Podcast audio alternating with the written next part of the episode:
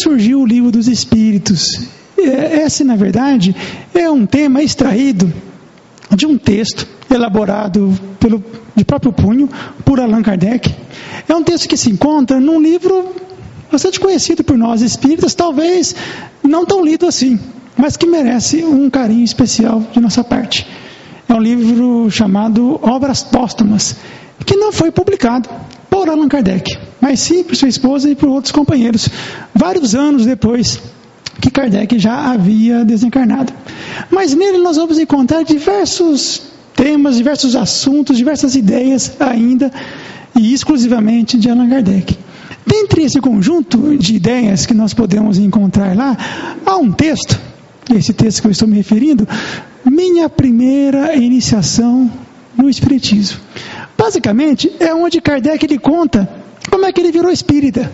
Imagina se nós aqui parássemos a exposição e perguntássemos para cada um dos irmãos aqui presentes: por favor, me conte um pouquinho, em poucas, poucas linhas, como é que você veio a um ser espírito? Não é muito comum a gente fazer isso no nosso dia a dia.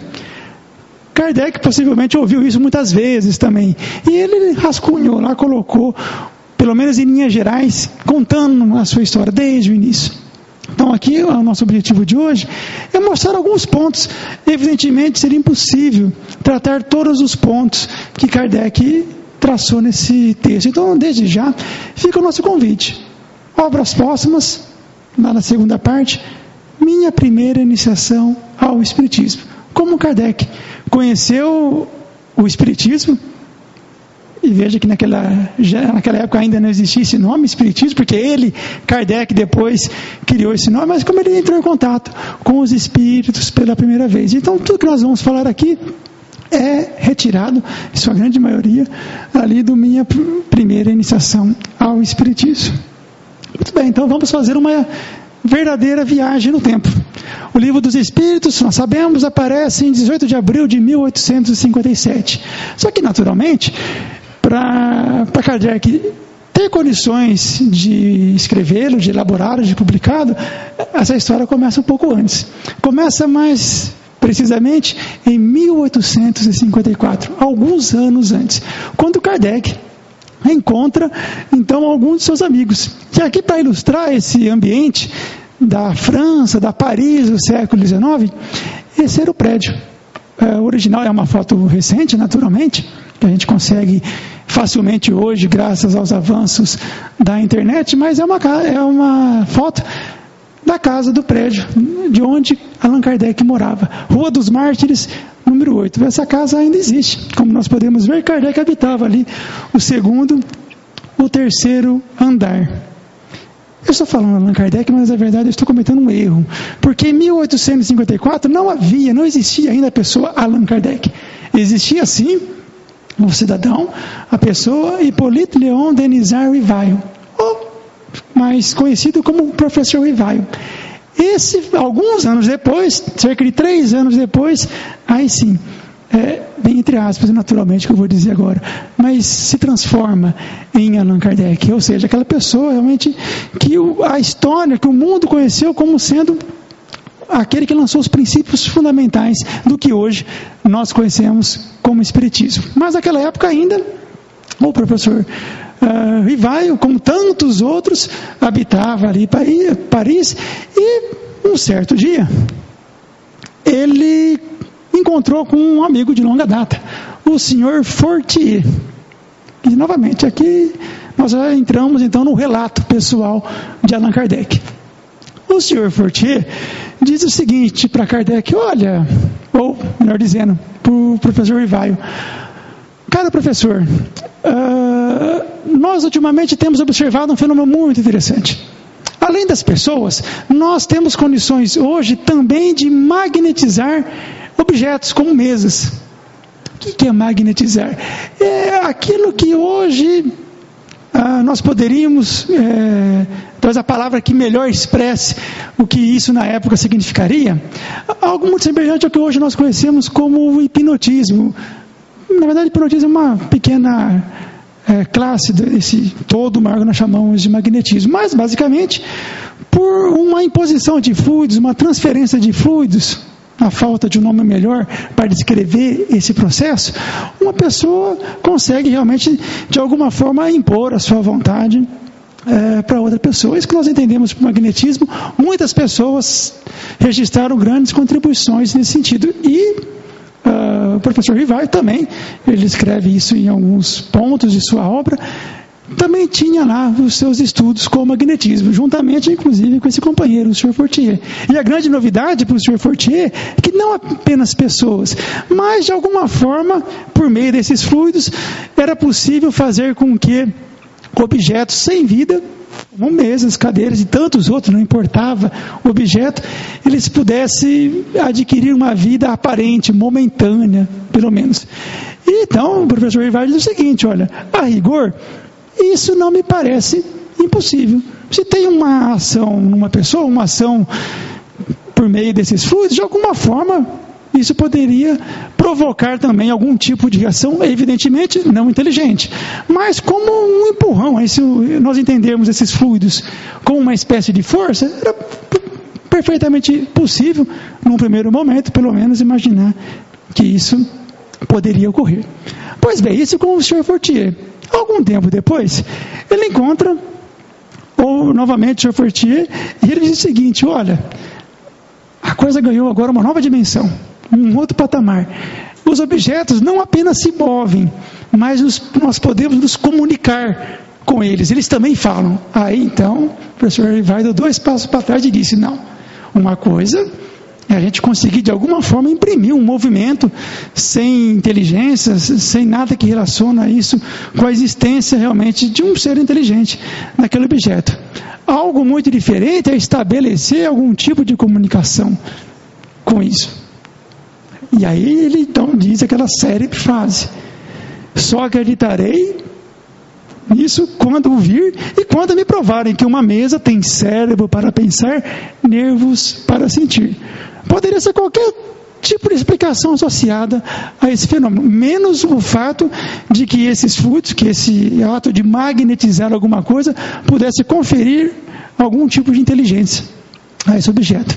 Lembrando que naquela época era uma época onde existia um importante fenômeno acontecendo, não apenas na França, mas em diversos países da Europa e também do outro lado do Atlântico, em particular aqui na América do Norte, nos Estados Unidos, que são aqueles fenômenos que a história registrou como sendo as mesas girantes. Isso aqui é uma, uma foto retirada da época, existem muitas outras fotos e era exatamente isso. O efeito, não só em mesa, mas também em outros objetos, era mais ou menos esse mesmo. As pessoas se uniam, criavam aquilo que na época era conhecido como uma corrente magnética, uma corrente energética, e era possível então estabelecer esses movimentos.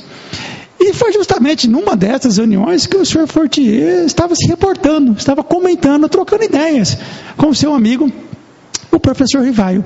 E até então, ninguém havia parado e se dedicado a prestar atenção com um pouco mais de cuidado nesses fenômenos. Existiam aqueles que achavam interessante, tentavam entender alguma coisa, existiam aqueles que utilizavam isso apenas como uma brincadeira, existiam aqueles, em particular os homens de ciência da época, que achavam realmente que isso era apenas uma diversão, nada de sério estava por detrás.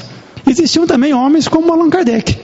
Foi justamente essa aqui, essas foram as primeiras conversas onde Kardec, onde o professor Rivaio tomou contato com fenômenos que no primeiro momento, de fato, poderia parecer absurdos, fenômenos que totalmente fora daquilo que a ciência poderia explicar. Mas, como nós veremos aqui na sequência, fenômenos que no fundo escondiam ah, grandes questões relativas a todos nós, a alma humana. Muito bem, então isso foi em 1854. Alguns meses depois, já entrando no ano de 1855, aqui nós vemos uma, uma porta, né, a fachada de um edifício, um edifício certamente muito interessante, muito importante para a história do Espiritismo, lá na rua de la Grande Batelier, número 18. Foi por essa porta que Allan Kardec entrou pela primeira vez para assistir uma reunião que hoje nós chamamos de reunião mediúnica, uma reunião onde os espíritos poderiam se manifestar.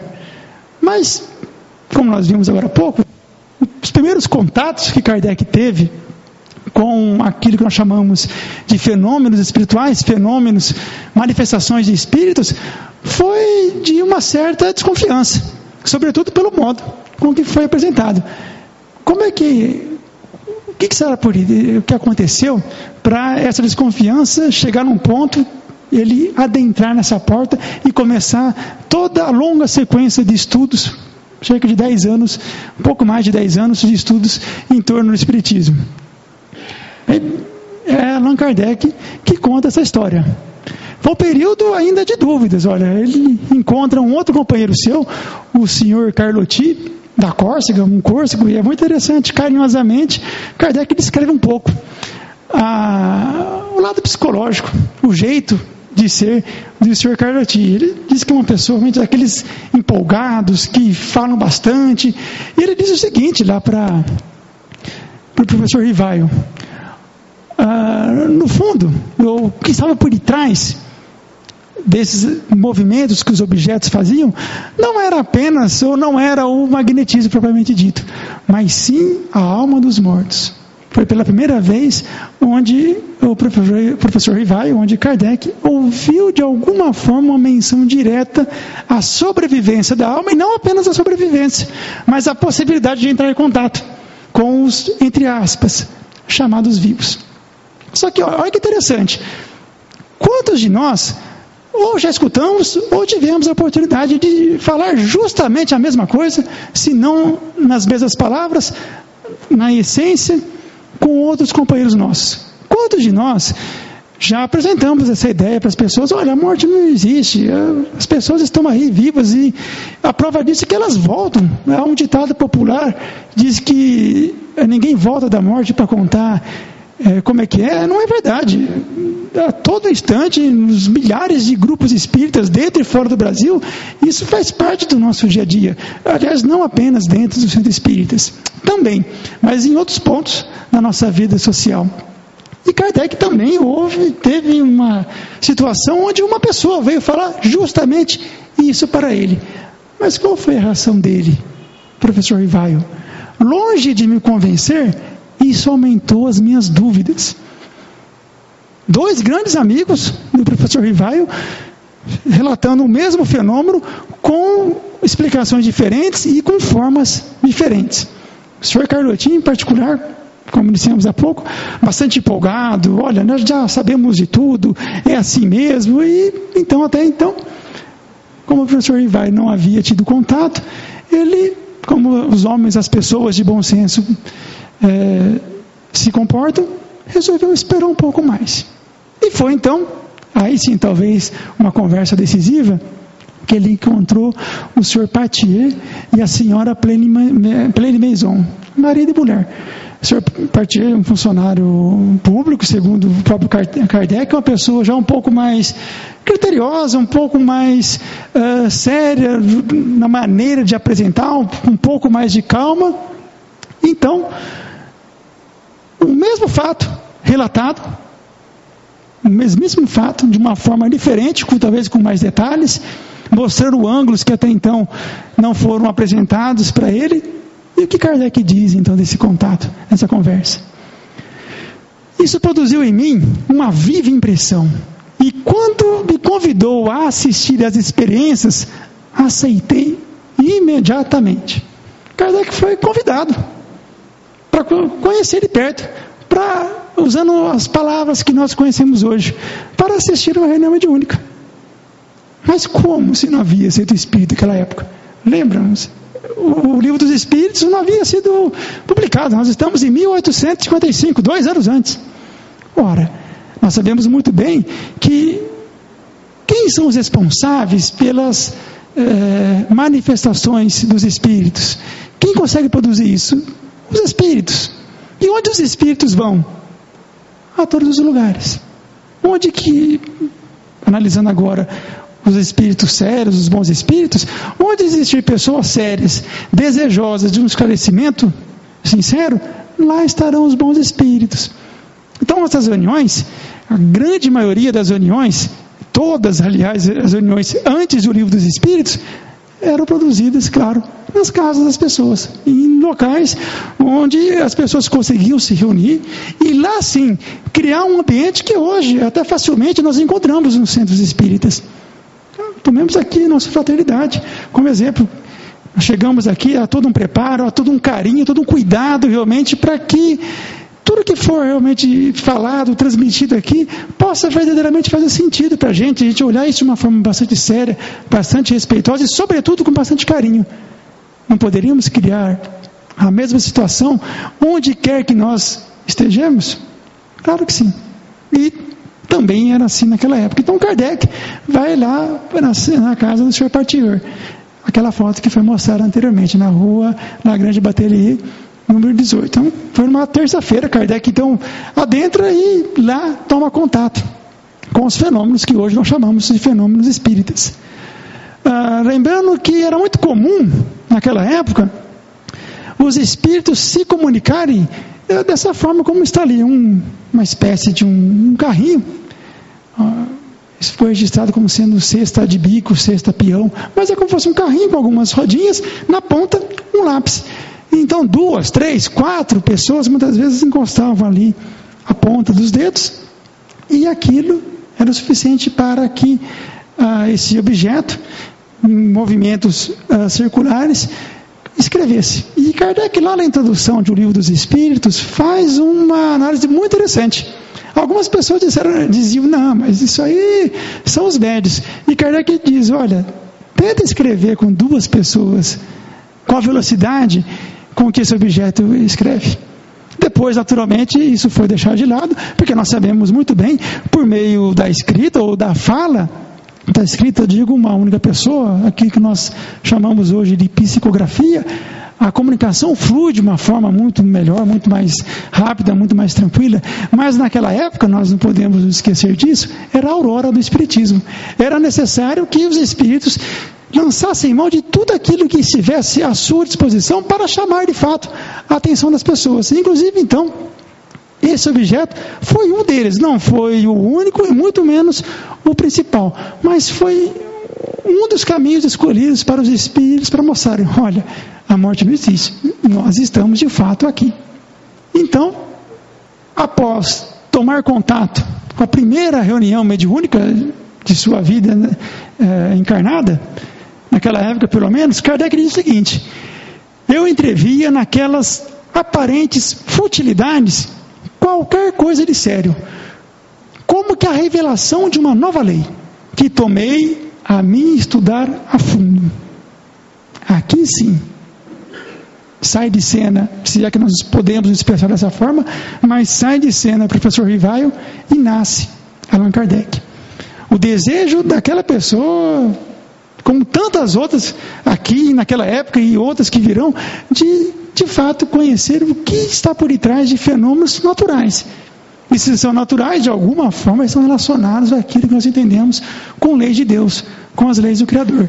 E aqui então Kardec começa a estudar, começa a entender o que fazia com que esses objetos, o que pessoas que hoje nós chamamos de médios, que por meio delas, outras pessoas que declaravam: olha, nós somos espíritos, nós somos as pessoas que há pouco conviviam com vocês aí, nós somos seus parentes, seus amigos, seus vizinhos, as pessoas que formam a sociedade. Hoje nós estamos aqui. Em breve nós estaremos novamente aí por meio da reencarnação, assim como vocês estarão aqui. Essas foram algumas das muitas e muitas conclusões que Kardec tirou desse estudo, que diga-se de passagem, não foi nenhum estudo, é, por favor, entendam com cuidado o que eu vou dizer agora, nenhum estudo extraordinário do ponto de vista da ciência. No seguinte sentido, não era um estudo restrito para poucos, que apenas poucos tinham condições de realizá-lo pelo grau de dificuldade. Pelo contrário, era um estudo realmente bastante simples, porque era todo baseado, como nós iremos procurar demonstrar aqui, na boa vontade de ouvir o que os Espíritos tinham para dizer e falar quando assim fosse necessário. Afinal de contas, os Espíritos nada mais são, nós sabemos, são pessoas, somos nós mesmos. E essa, aliás, foi uma das primeiras conclusões tiradas por Allan Kardec.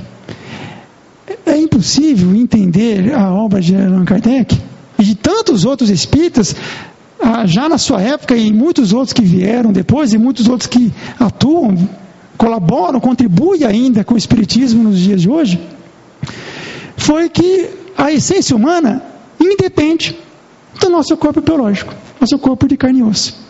Nós somos pessoas, nós somos seres humanos, não graças a esse corpo. É claro, ele tem seu papel, tem a sua importância, tem de fato uma grande contribuição a prestar para nós, seres espirituais. Mas a nossa essência é espiritual acima de tudo. E mais ainda, essa essência, ela não se perde, não é destruída após a morte desse, desse nosso corpo de carne e osso, do nosso corpo biológico. Bom, e quem disse isso? os próprios espíritos, as próprias pessoas que já passaram por esse fenômeno que nós chamamos hoje de morte, que ainda a nossa sociedade ainda compreende muito mal, uma forma incompleta, melhor dizendo, o que seja a morte. Essa é uma das tarefas, uma das missões do Espiritismo. E bem, eu disse que os espíritos estão lá, são eles próprios que afirmam isso. Isso é muito comum dentro do centro espírita, por exemplo, por meio das comunicações mediúnicas. Agora há pouco, inclusive, nós tivemos a oportunidade de ver um, algo muito interessante. Eu achei muito importante, olhei com muito carinho, muita satisfação. Isso que nós presenciamos há pouco. Um centro espírita onde o produto das suas reuniões mediúnicas, uma comunicação, é trazida aqui de uma forma pública, apresentada isso que muitas vezes hoje a gente encontra como uma, até uma certa exceção, talvez a melhor palavra que caiba nesse momento, dentro do próprio meio espírita, é a regra geral, é a base. O Espiritismo começou justamente desse, dessa troca de informações.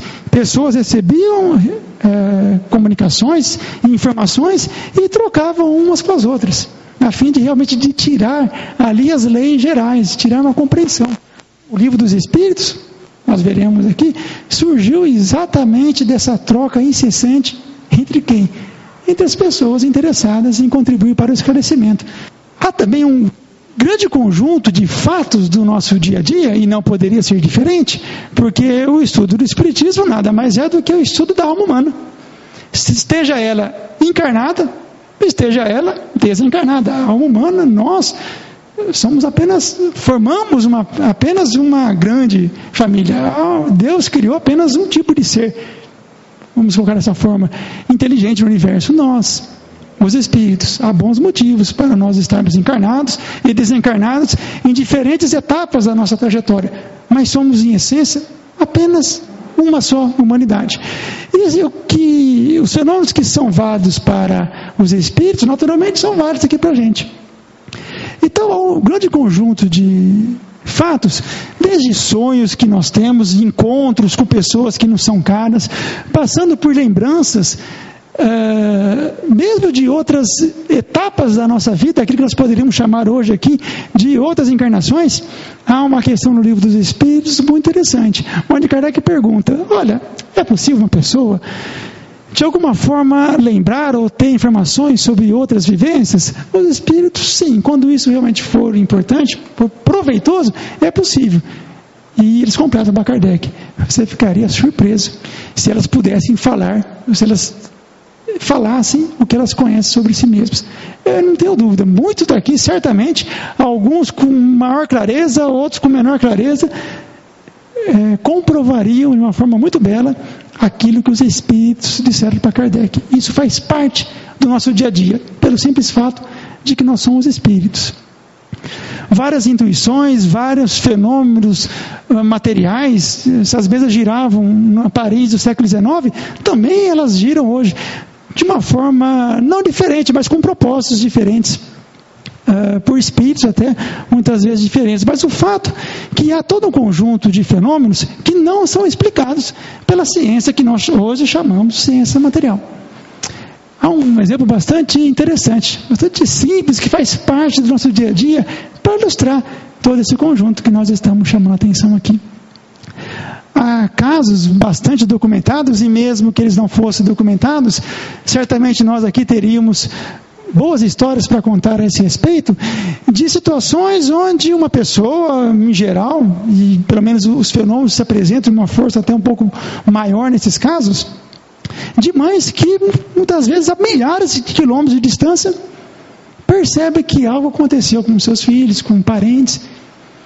O que faz uma informação percorrer dezenas, centenas, milhares de quilômetros e literalmente cair como um raio na outra pessoa?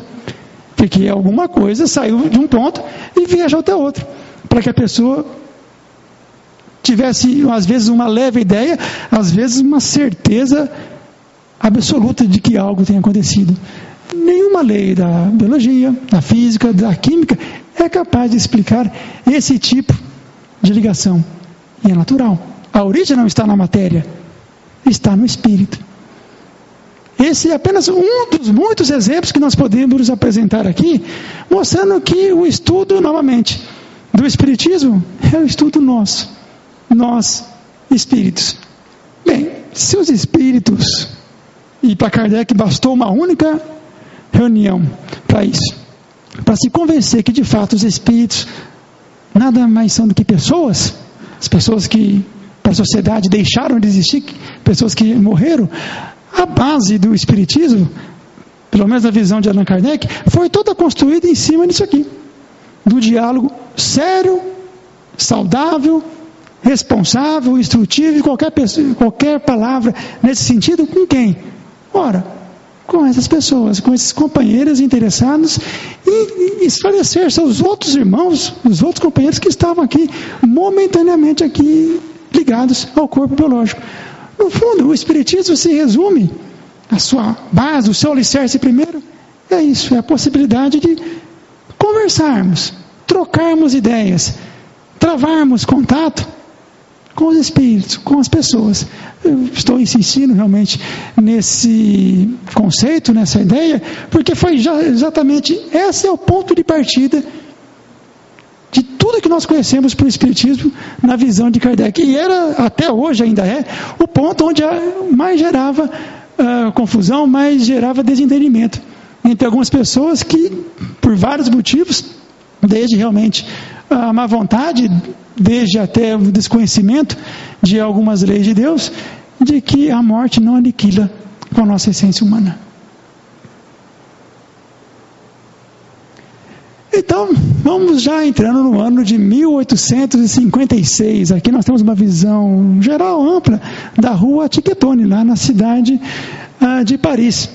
Essa rua teve um, um, uh, um marco histórico, teve uma importância histórica também para o Espiritismo, porque nessa rua morava uh, uma médium é, de grande importância para o livro dos Espíritos. A senhora, ou melhor dizendo, a senhorita Jafé, que diga-se de passagem, era a médium mais velha na época que Kardec elaborou o livro dos Espíritos. Tinha 19 anos. A senhorita Jafé, 18 para 19 anos. É uma história muito interessante nesse que conta, né, onde Kardec conta as médias que realmente ali contribuíram para a formação, para a elaboração do livro dos Espíritos. E a senhora, a senhorita Jafé teve uma grande contribuição, especialmente no processo de revisão do livro dos Espíritos, que nós vamos mostrar na, na sequência. É justamente isso que Kardec diz. Olha, no ano seguinte, em 1856, eu frequentei as reuniões na casa do senhor Rustam e da senhorita Jafé. Senhor Rustam, pai da senhorita Jafé. Estava concluído, em grande parte, o meu trabalho e tinha as proporções de um livro. Olha como é que Kardec viu o trabalho dele. Não era o primeiro livro que Kardec havia escrito, ou que o professor Rivaio esse, aliás, é um aspecto bastante importante, interessante e desconhecido de nós, espíritas. Ah, o professor Rival já tinha publicado, já havia publicado muitos livros, inclusive um deles foi adotado pelo governo francês no que diz respeito ao gerenciamento, às propostas de educação do ensino de matemática e de outras uh, ciências, educação pública havia obras destinadas, em particular, à matemática, a outras ciências. Esse que eu estou me referindo, políticas em torno da educação, como realmente melhorar a educação pública. E foi um livro publicado uh, um pouco antes, algumas décadas antes, mas tamanha era a importância desse livro que serviu de base para a própria formação da, da escola na França, escola pública. E no caso específico do livro dos uh, Espíritos, Kardec foi estudando, foi olhando, fez aquilo, palavras dele isso. Ele utilizou o mesmo método, a mesma forma de tratar isso que ele havia tratado toda a vida dele. Isso pode parecer para muitas pessoas algo literalmente de outro mundo, algo dificílimo, reservado para poucos. Pesquisa, ciência, são alguns nomes que no primeiro momento, de fato, pode causar um certo espanto, uma certa estranheza, mas a todo momento, mesmo se a gente saber, nós estamos pesquisando, nós estamos utilizando a nossa inteligência, nosso bom senso, nossa capacidade de discernimento. Quando nós vamos, por exemplo, a um supermercado, quem aqui nunca comparou o preço? Quem aqui nunca fez uma comparação de marcas, de produtos? Eu estou falando algo absolutamente fora do nosso dia a dia? Não. Algo natural. E com os espíritos, Kardec, novamente, como ele de fato entendia que eram pessoas, pessoas sérias, pessoas bondosas, pessoas respeitosas, mas veja que pessoas assim nós encontramos também no nosso dia a dia. Aliás, nós só encontramos pessoas com essas características do mundo dos espíritos, porque essas pessoas existem aqui no nosso dia a dia uma pessoa com essas características, séria, bondosa, interessada em contribuir com a coletividade, ocorrendo a morte do corpo biológico, a pessoa então passa a viver no mundo dos espíritos.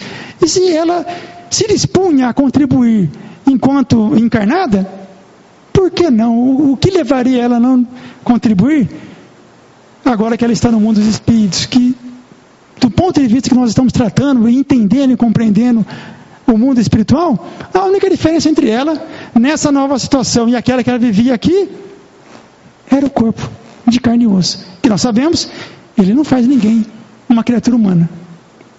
Poderoso auxiliar, mas a nossa essência, eu ia apontar a cabeça, mas não só a cabeça, o nosso coração, enfim, onde quer que esteja, onde quer que cada um aqui imagine onde esteja a sua essência, lá estará o que nós poderíamos chamar de nós, seres espirituais.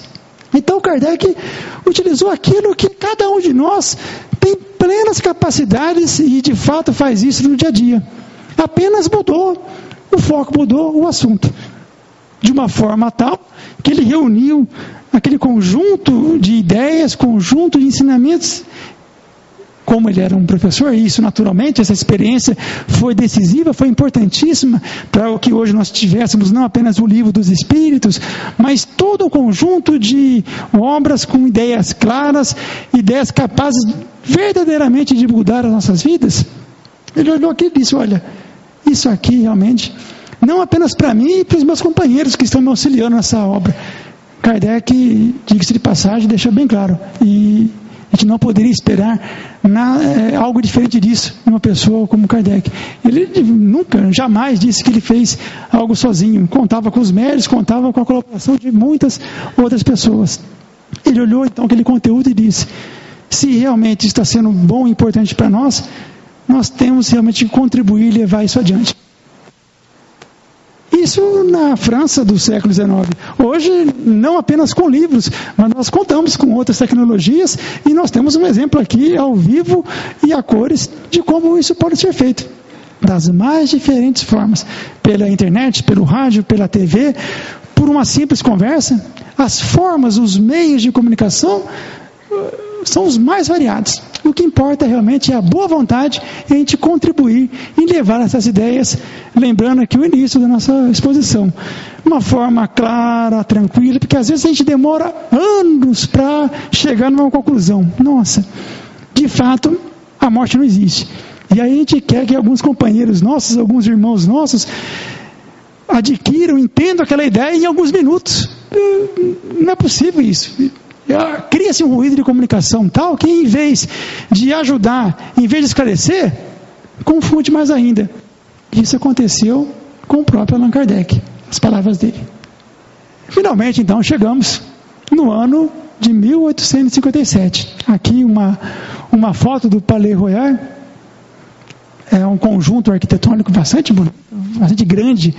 Ah, na, França e lá havia uma, uma salinha onde um editor, o senhor Dentu, publicou, foi o, o, o responsável por materializar, vamos dizer assim, o livro dos Espíritos. Depois é, vieram outros, mas o livro dos Espíritos passou de alguma forma aqui por esses é, corredores.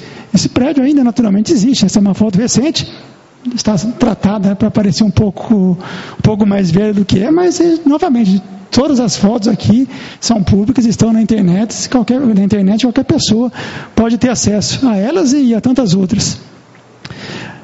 Mas em 1857, então, continuando um pouco de como Kardec interpretou, como Kardec entendia aquilo que ele tinha na sua mão. É o produto de seus diálogos, das suas trocas, não apenas dele, mas de outras pessoas que também contribuíram. Esse fato de existirem colaboradores de Allan Kardec fica mais fácil a gente chegar, fica mais marcante em outras obras. Vou dar um exemplo aqui para talvez para a gente entender um pouco qual o papel que outras pessoas tiveram nas obras de Allan Kardec. Ah, existe um livro bastante conhecido por todos nós espíritas, que é o Evangelho segundo o Espiritismo. No final de cada capítulo desse livro, existem comunicações dadas por espíritos. É uma seção que Kardec chama Instruções dos Espíritos. Lá ele coloca textos, comunicações mediúnicas semelhantes àquela que foi apresentada aqui, se não no conteúdo, mas na, na proposta, na forma, justamente para ilustrar os ensinamentos que ele apresenta em cada capítulo. Se nós contarmos o número de comunicações que Kardec colocou no Evangelho segundo o Espiritismo, isso dá 100 comunicações.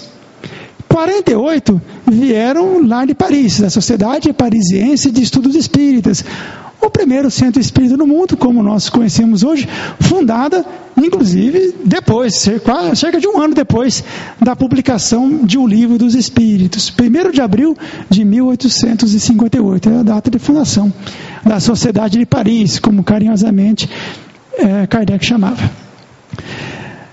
48 de lá, e as demais, as outras 52 comunicações de outros centros espíritas espalhados pela França e também é, pelo estrangeiro, por outros países da Europa. Se nós olharmos essas comunicações, no final da comunicação, Kardec assinala, registra o nome do espírito, quando existe esse nome, e coloca a cidade que enviou essa comunicação. Então nós temos ali comunicações do norte da África, na época era uma colônia francesa, a Argélia. Nós temos comunicações ah, da Polônia, comunicações da Suíça, enfim, ao todo seis países contribuíram diretamente para o Evangelho segundo o Espiritismo. Dezenas de grupos espíritas diferentes. Se essa estatística fosse levada para uma outra obra de extrema importância de Kardec, que é a Revista Espírita, aí ela não ficaria restrita apenas à Europa ela ficaria, abrangeria todo o nosso planeta. Havia, está registrada na revista espírita contatos de grupos espíritas para Paris de todos os continentes conhecidos na época. Há cartas do México, cartas do outro lado uh, do mundo, enfim, mostrando que se existe uma palavra para definir que ilustra bem as obras de Allan Kardec, é seu caráter coletivo espíritos, médios, companheiros, outros grupos espíritas, e não poderia ser diferente. Existe uma frase que gosto bastante é, do livro dos Espíritos, aliás, existem muitas frases que a gente aprecia em obras como essa. Mas quando os Espíritos dizem para Kardec, olha, existe um ditado popular aí na, na sociedade humana que diz que o sol brilha para todos. E existe mais verdade nisso do que vocês podem julgar com os olhos materiais. Então, se o Espiritismo diz respeito à criatura humana, onde existirem pessoas sinceras, com o desejo de se instruir e contribuir para a instrução de seus companheiros, novamente, lá estarão os bons espíritos. E isso está demonstrado, provado nas obras de Kardec. Certamente, existem muitas obras que nós poderemos também tirar essas conclusões. Hoje aqui nós temos a oportunidade e a honra de falar das obras de Kardec. E sobre ah, o produto da conversa, do diálogo, dos seus estudos, acessíveis a qualquer pessoa, o diálogo foi a ferramenta de Kardec, a conversa, a boa conversa com os espíritos. Kardec diz o seguinte: da comparação e da fusão de todas as respostas coordenadas, classificadas e muitas vezes retocadas no silêncio da meditação, foi que elaborei a primeira edição de O Livro dos Espíritos, entregue à publicidade em 18 de abril de 1857. Essa foi a primeira edição. Uh, algum tempo depois, cerca de dois anos e alguns meses depois, surge a segunda edição, ampliada, remodelada em alguns pontos. Veja que mesmo que aquilo que Kardec coloca ali, ó, muitas vezes as respostas eram retocadas, né, de um jeito realmente que fosse mais fácil apresentar essas ideias para a sociedade. Então, na segunda edição, o tamanho do livro dos Espíritos praticamente dobrou. De 500 e poucas perguntas passou para 1019, que é o número que ainda nós temos até hoje. Mostrando que ah, a nossa experiência diária mostra isso, onde duas ou mais pessoas, elas sentam realmente para ter ideias, sentam realmente para contribuir para o esclarecimento geral, literalmente a conversa nunca para. E essa conversa, naturalmente, não parou, ela continua até os dias de hoje. E continuará até o ponto onde existirem pessoas. Aqui é uma, nós temos uma capa original do francês do Livro dos Espíritos. Essa aqui é a, é a terceira edição de 1860, também uma figura facilmente que a gente encontra na internet, mas apenas para dar uma, uma ideia é, de como os livros eram ah, na, na, época de Kardec. E, nas próprias palavras de Allan Kardec, mais de 10 médios contribuíram para esse livro.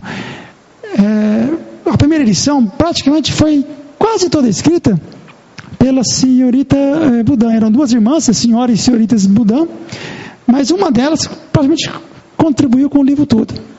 Existiram outros médios, a senhora Preline Maison, como nós dissemos há pouco, foi a primeira que possibilitou Kardec tomar contato com o mundo dos espíritos. A senhorita Jafé, também como foi mencionado, foi aquela que por sugestão dos próprios espíritos, foi aquela que contribuiu na revisão, ou seja, é, Kardec tinha reuniões mais íntimas, mais particulares, onde dúvidas, alguns pontos eram esclarecidos.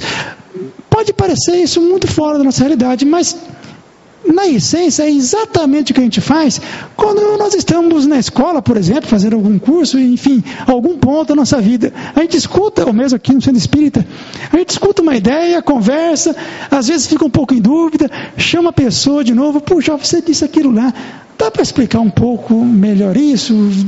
É isso mesmo? Tem outro ponto de vista? Foi isso que Kardec fez com os espíritos. Aqui, por meio em particular da senhora Jafé. Há também uh, a contribuição de uma outra moça, a senhorita Aline C., uma outra jovem, e especialmente na segunda edição, a senhorita irmã Sidufo, um espírito que inclusive hoje, pelo menos é o mesmo nome, assina muitas, muitos livros, livros importantes, ainda há uma importante contribuição ligada a, a, esse nome na história do Espiritismo moderno. Mas ela foi uma das que mais contribuíram para o aparecimento da segunda edição. Ela, novamente, muitos outros, porque imagina o impacto que o livro dos Espíritos teve na sociedade da França. Ah, na revista espírita, que ela foi fundada um pouco depois, ela foi publicada, o primeiro número, um pouco depois de O Livro dos Espíritos, em 1858, 1 de janeiro de 1858.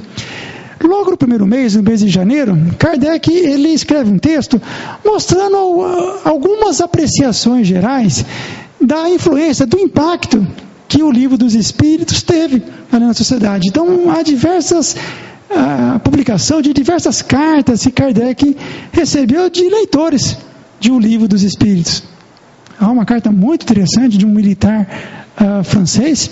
Ele disse: oh, realmente nós estávamos aguardando esse livro, então, mostrando que as manifestações elas eram de caráter geral, realmente. E muitas pessoas, de alguma forma, mesmo que à distância, já acompanhavam esse trabalho de Kardec, estavam aguardando esse livro.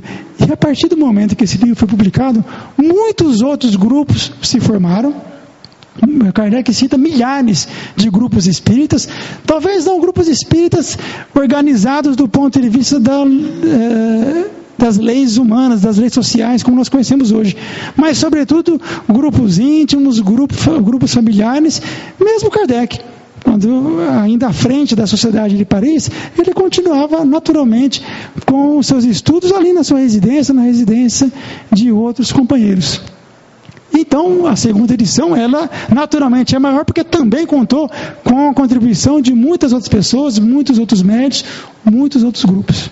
E por fim, já finalizando aqui a nossa apresentação, a gente gostaria de fazer um convite de alguma forma, não é à toa que nós nos interessamos por essas ideias de Kardec. De fato, quando a gente tem a oportunidade de conhecer outros grupos espíritas, como aqui o Fraternidade hoje e tantos outros locais, quando a gente vê realmente pessoas sinceras, pessoas interessadas em de alguma forma contribuir para que essas ideias, ideias simples, ideias acessíveis a cada um de nós, possam ser levadas para novamente, né, para qualquer localidade onde haja uma pessoa interessada e haja disponibilidade de criar um hoje que nós chamamos de uma conexão via internet, de tantas outras formas, estou citando a internet, mas cada um de nós aqui, citando ah, as palavras de um grande colaborador da humanidade, Paulo de Tarso, nós podemos realmente ser cartas vivas. Então, quando a gente uh, se depara com essas situações, é realmente um motivo de grande alegria. Ver que, de alguma forma, as sementes das ideias lançadas por Kardec, elas verdadeiramente continuam. A nossa pequena contribuição, e aqui é o nosso convite, ela pode ser uh, acessada para aquelas pessoas que se interessarem, nós temos uma publicação também via internet, uma revista eletrônica, a revista de estudos espíritas, o site da internet é o www.re.org.br. Nós também fazemos parte de uma outra associação, lá em Campinas, a Associação de Divulgadores do Espiritismo de Campinas.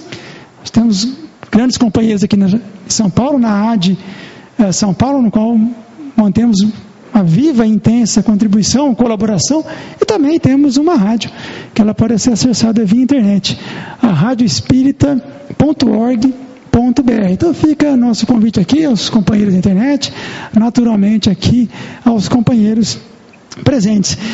E gostaríamos então, em nome de todos esses companheiros, muitos que certamente gostariam de estar aqui na noite de hoje, novamente saudar a todos, agradecer aqui a oportunidade de estarmos hoje trazendo um pouco de uma história que vale a pena ser lembrada. Ela está muito mais, eh, está melhor contada, de uma forma muito mais rica, lá por Allan Kardec, em Obras Póstumas, minha primeira iniciação ao Espiritismo. Mas eu gostaria de agradecer aqui a Fraternidade Espírita e, naturalmente, agradecer a atenção de todos. Muito obrigado.